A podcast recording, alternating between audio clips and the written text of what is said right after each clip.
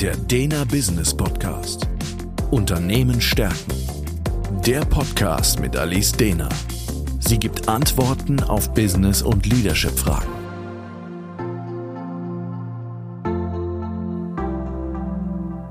Herzlich willkommen zum Dena Business Podcast. Mein Name ist Alice Dena und Thema heute Burnout. Was sollte ich darüber wissen und wie kann ich mich schützen?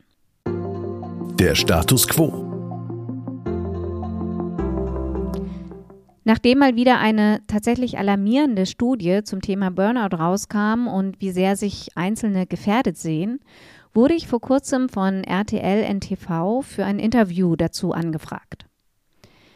Es zeigt, dass es ein Thema ist, das die Unternehmen, die Gesellschaft und eben auch wirklich die einzelnen Menschen bewegt.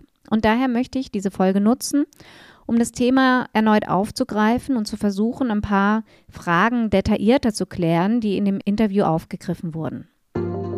Der Ansatz. Als erstes will ich noch mal kurz definieren, was Burnout eigentlich ist. Burnout ist ein Zustand, der durch anhaltenden Stress, Überlastung und eine dauerhafte Überforderung am Arbeitsplatz oder auch im privaten Umfeld gekennzeichnet ist. Es äußert sich durch eine Vielzahl von Symptomen, die sowohl physisch als auch psychisch sein können. Dazu gehören Erschöpfung, so eine Desillusionierung, sehr häufig Schlafstörungen, ganz oft Reizbarkeit gegenüber anderen oder Themen und eben so ein Gefühl von einer Wertlosigkeit. In einer vorherigen Folge habe ich schon mal über die Risikofaktoren und auch das Anzeichen eines Burnouts gesprochen. Dazu gehören eben hoher Arbeitsdruck, unklare Erwartungen, mangelnde soziale Unterstützung, aber auch persönliche Eigenschaften wie zum Beispiel Perfektionismus oder ein geringes Selbstwertgefühl. Es ist wichtig, die Faktoren zu erkennen, um dann eben präventiv Maßnahmen ergreifen zu können und einem Burnout wirklich vorzubeugen. Denn laut einer, laut der vorhin erwähnten Studie hält jeder fünfte Beschäftigte das Risiko, ein Burnout zu erleiden, für hoch. Also 61 Prozent der Bundesbürger befürchten, an Überlastung zu erkranken. Das sind 11 Prozent mehr als noch im Jahr 2018. Auch die Zahlen der tatsächlichen Burnout-Fälle bei Krankenkassen haben zugenommen, und zwar um ganze 20 Prozent im Vergleich zum Vorjahr. Die Betroffenen fehlen dadurch im Schnitt circa 30 Tage an ihrem Arbeitsplatz, was natürlich wieder massive Auswirkungen hat auf die anderen Arbeitnehmenden, auf deren Schultern dann die Arbeit verteilt werden muss, aber auch auf die Unternehmen, für die das natürlich eine riesige finanzielle Belastung auch darstellt, neben natürlich dem Einzelschicksal, was tragisch ist. Jeder Dritte nennt das als Hauptgrund ähm, für Stress Überstunden, Termindruck, jeder Vierte hohe körperliche Belastung und sehr viele bemängeln außerdem die Pflicht äh, zu so einer ständigen Erreichbarkeit und auch die schlechte Vereinbarkeit von Beruf und Familie. Wie gesagt, ich finde, die Zahlen sind erschreckend und alarmierend spiegeln sich aber auch in meinem Berufsfeld durchaus wider. Erst vor kurzem hatte ich einen Soforthilfeanruf von einer Personalerin, die mich gebeten hat, schnell mit einem Mitarbeitenden zu sprechen, der ja wie so eine Art Zusammenbruch hatte. Und sie eben wollte, dass ich jetzt erstmal direkt mit ihm spreche, um zu stabilisieren und dann auch eben entsprechend Maßnahmen abzuleiten. Das heißt, auch ich bemerke bei mir im Coaching einen Anstieg oder dann einen Wandel. Nicht immer tatsächliche Burnout-Fälle, aber viele Coaches, die in meinen Augen doch wirklich kurz davor stehen und ähm, durchaus gefährdet sind. In meinem Interview wurde ich unter anderem gefragt, ob der Begriff Burnout zu einem Trendbegriff geworden ist. Das finde ich eine sehr schwierige Frage. Ähm, und da ist es mir wichtig, Stellung zu beziehen. Das ist natürlich ähm, ein Begriff, der jetzt in aller Munde ist, aber es ist wichtig zu verstehen, dass Burnout nicht unbedingt eine Modeerscheinung ist. Und die steigenden Zahlen sind alarmierend und sollten in jedem Fall ernst genommen werden. Die Gefahr, Burnout als Trendbegriff jetzt zu begreifen oder zu sehen, besteht darin, dass dadurch die Ernsthaftigkeit des Problems herabgestuft wird und eher zu so einer Bagatellisierung führen könnte. Menschen können dann nämlich dazu neigen, ihre eigenen Symptome, also Leute, die wirklich betroffen sind, vor anderen runterzuspielen, indem sie das eben als ja vorübergehende Entschei Erscheinung eines Trends abtun. Und das kann dann dazu führen, dass tatsächlich Betroffene keine angemessene Unterstützung oder Behandlung erhalten und das langfristig tatsächliche Folgen haben kann, die schwerwiegend sind. Um das zu verdeutlichen, habe ich jetzt mal ein paar Mythen rund um Burnout rausgesucht und ähm, dies näher erläutert. Das erste ist, Burnout ist ein Phänomen unserer Zeit. Also Burnout wird heute tatsächlich oft als eine Art Epidemie wahrgenommen. Doch das Phänomen ist längst nicht so jung, wie man glauben mag. Also bereits Mitte des 20. Jahrhunderts begannen Wissenschaftler sich damit zu beschäftigen. Wobei eben durch die Schnelllebigkeit unserer Zeit und die permanenten Unterbrechungen, die durch den technischen Wandel überhaupt erst möglich wurden und auch den gesamtgesellschaftlichen Wandel im Umgang mit Arbeit und so weiter, ähm, hat das Phänomen natürlich massiv zunehmen lassen. Das Zweite, Burnout ist eine eigenständige Diagnose. Die am weitesten verbreitete Definition des Burnout-Syndroms stammt von Wissenschaftlern rund um Christina Maslach. Die formulierten 1996 drei Kernsymptome. Das eine ist so eine emotionale Erschöpfung, dann eine subjektiv empfundene verminderte Leistungsfähigkeit oder Wirkungslosigkeit um, als auch eben so eine Depersonalisierung, also einen Zustand, in dem sich äh, Betroffene eben als leblos oder unwirklich empfinden. Und dieses Gefühl kann dann auch gegen, sich gegen Mitmenschen oder die Arbeit richten. Das heißt, die Leute distanzieren sich zunehmend von Job und Kollegen ähm, oder beginnen diese durch so eine zynische Haltung abzuwerten. Die Symptome bilden dann das typische Burnout-Syndrom aber eben eine gesicherte Diagnose aufgrund eines anerkannten Klassifikationssystems existiert nicht. Also weder das in Deutschland geltende Diagnosesystem ICD-10 äh, als auch das amerikanische Pendant DSM-5 kennt eben keine eigenständige Burnout-Diagnose. Aber Burnout ist der perfekte Nährboden für psychische Erkrankungen wie eben Depressionen oder Angststörungen. Und genau deshalb ist es eben umso wichtiger, Burnout eben nicht nur als vorübergehend ähm, abzutun, sondern wirklich auch ernst zu nehmen. Dritte Mythos, Frauen sind anfälliger für Burnout. Ob Frauen tatsächlich häufiger betroffen sind als Männer, lässt sich schwer beurteilen.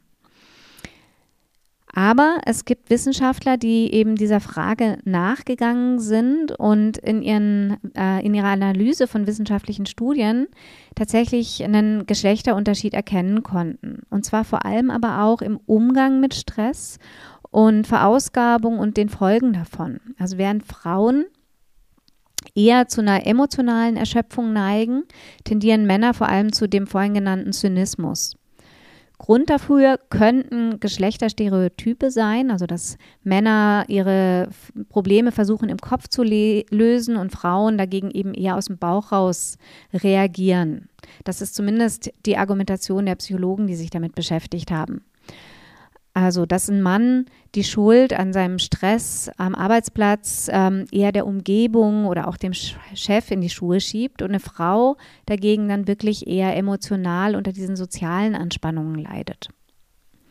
Fakt ist allerdings auch, dass ähm, ich ja vorhin auch schon diesen gesamtgesellschaftlichen Wandel erwähnt habe, der das Burnout-Syndrom natürlich befeuert. Und zwar, ähm, wo früher eben ähm, es die Geschlechtertrennung gab im Sinne von die Frau macht Haushalt, ähm, Familienmanagement, Kindererziehung und der Mann bringt das Geld nach Hause.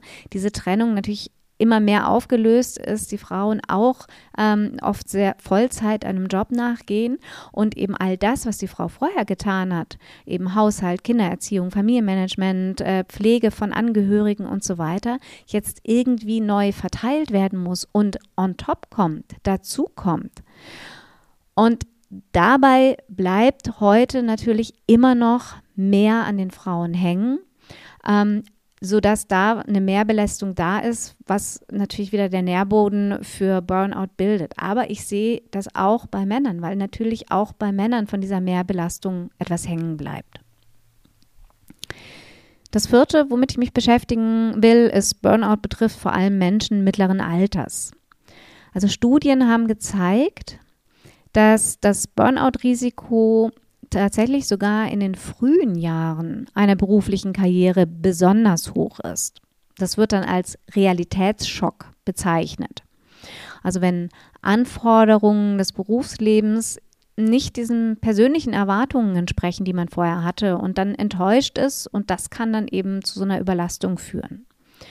Außerdem müssen jüngere Arbeitnehmer sich häufig erst im Job beweisen. Manchmal haben sie eben gar keine Festanstellung, sondern nur einen Zeitvertrag und ja, werfen sich dann wirklich erst recht rein, um sich zu beweisen und dann eben auch die Sicherheit gewinnen zu können. Das fünfte ist, wer sein Leben im Griff hat, bleibt verschont. In der Forschung zur Depression geht man eben schon lange davon aus, dass die sogenannte Kontrollüberzeugung einen ganz wichtigen Faktor für die psychische Gesundheit bildet. Das heißt, wer das Gefühl hat, sein Schicksal selber bestimmen zu können, also eine Selbstwirksamkeit zu besitzen, läuft seltener Gefahr, depressiv zu werden, als Menschen, die sich eher als Spielball der äußeren Umstände sehen. Und da gibt es eben einen Zusammenhang zwischen Depressionen, Kontrollüberzeugung und eben auch sozialer Unterstützung am Arbeitsplatz. Sowohl Menschen, die am Arbeitsplatz große soziale Unterstützung erfahren, als auch Menschen, die überzeugt sind, die Geschehnisse im eigenen Leben weitgehend selbst kontrollieren zu können. Die leiden eben laut Selbstauskunft zumindest weniger unter depressiven Symptomen.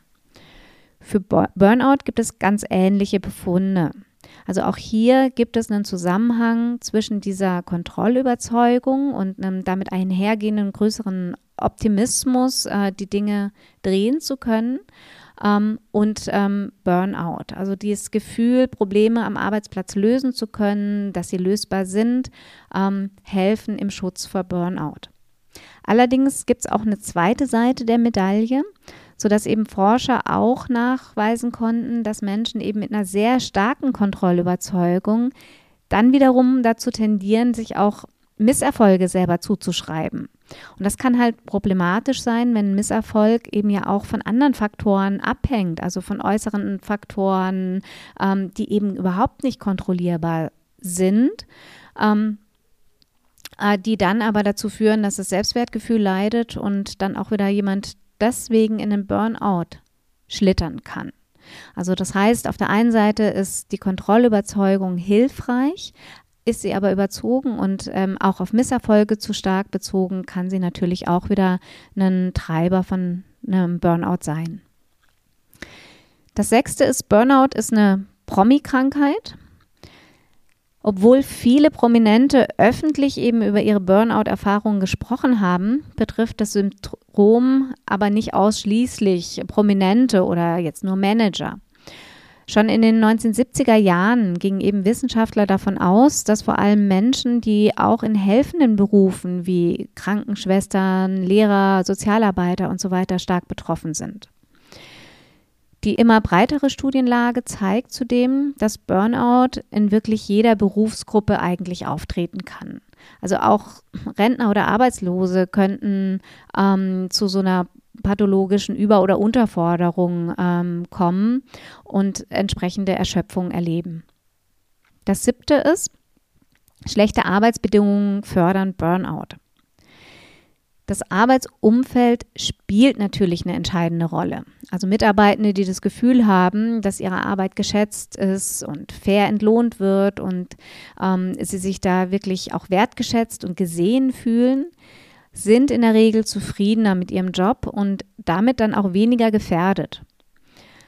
Auch der Handlungsspielraum und die Möglichkeit, eben Entscheidungen zu treffen, ähm, beeinflussen das Burnout-Risiko. Allerdings ist es ein Irrglaube zu denken, dass die Arbeitsbedingungen eben das einzige Risikokriterium sind.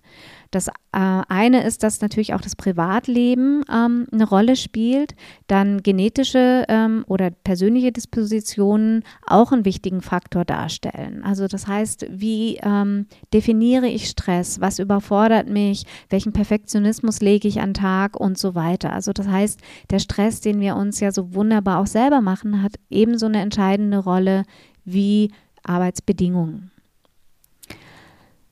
Ein achter Mythos, mit dem ich mich beschäftige, ist, das Privatleben hat nichts damit zu tun.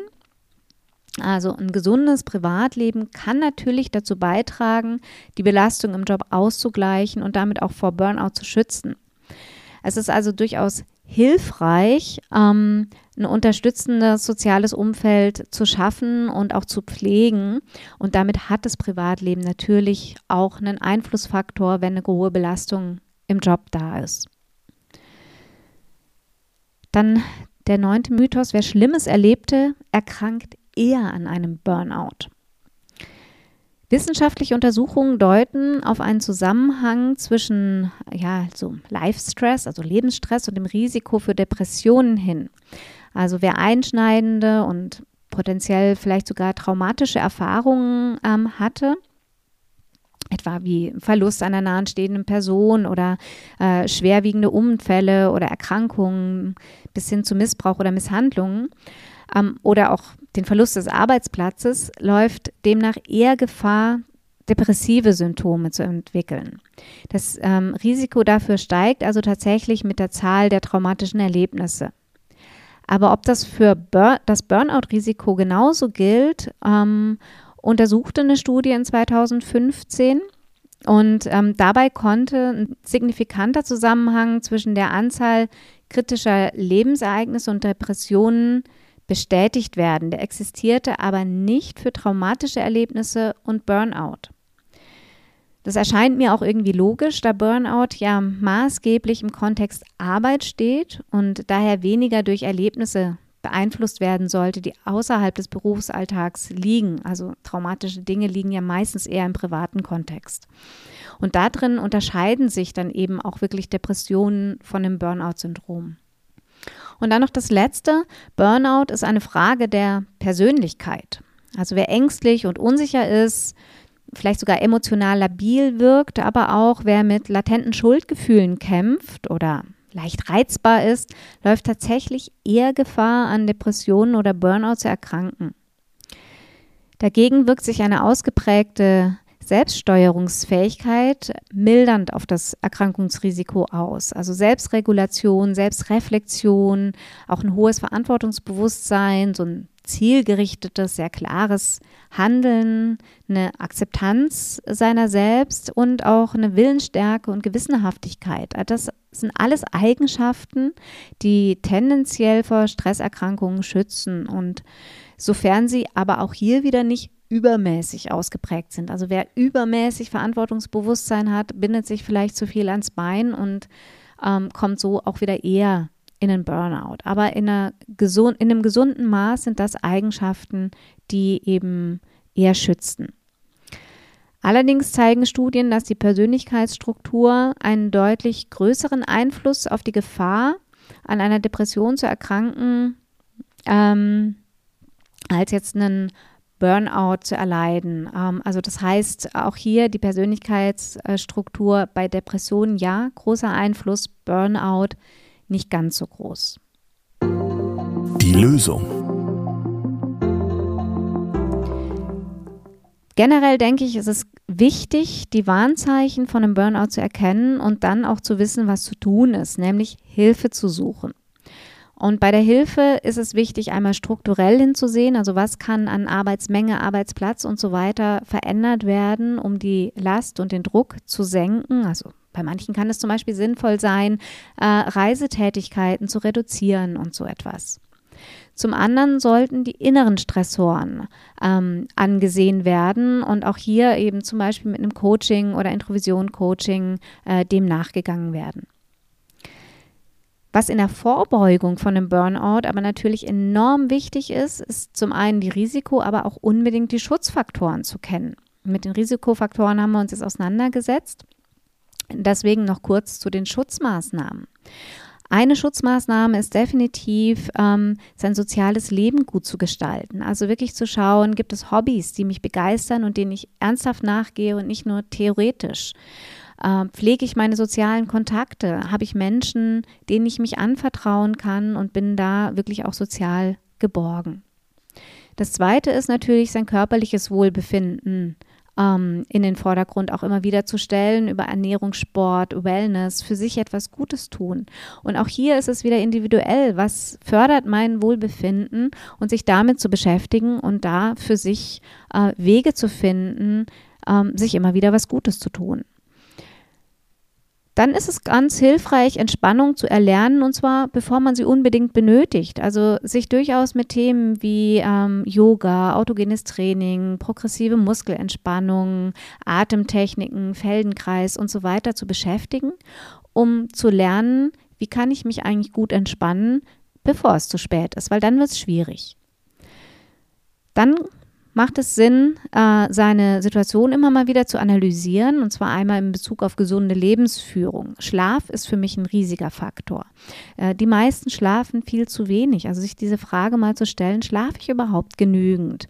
Kann ich vielleicht auch meinen Medienkonsum einschränken? Bewege ich mich regelmäßig an der frischen Luft? Wie ernähre ich mich hier wieder? Alkohol, Kaffeekonsum und so weiter. Und dann macht es natürlich auch Sinn, die Stresssituation immer wieder zu analysieren, also zu schauen, was ist für mich eigentlich belastend? Ähm, gibt es Bedürfnisse, die ich vernachlässigt habe? Ähm, wie kann ich meinen Einsatz vielleicht auch besser dosieren, meine Kräfte besser dosieren? Wie schätze ich mich da selber ein? Habe ich vielleicht sogar einen zu hohen Anspruch an mich selbst? Was sagen da Kollegen, Führungskraft und so weiter? Und kann ich mich auch abgrenzen? Das ist natürlich der Part, der am allerschwierigsten ist, alleine ähm, durchzuführen und wirklich herausfordernd ist, da hinzusehen und eben nicht ähm, die blinden Flecken nur äh, zu betrachten oder eben nicht zu betrachten. Und das ist der Part, wo es durchaus auch lohnen kann, äh, ein Coaching in Anspruch zu nehmen. Der Dena Business Podcast. Unternehmen stärken ist der Führungskräfteimpuls und Management-Input mit Gedanken für die Zukunft. Für weitere Informationen und Fragen finden Sie uns im Internet unter www.dena.academy.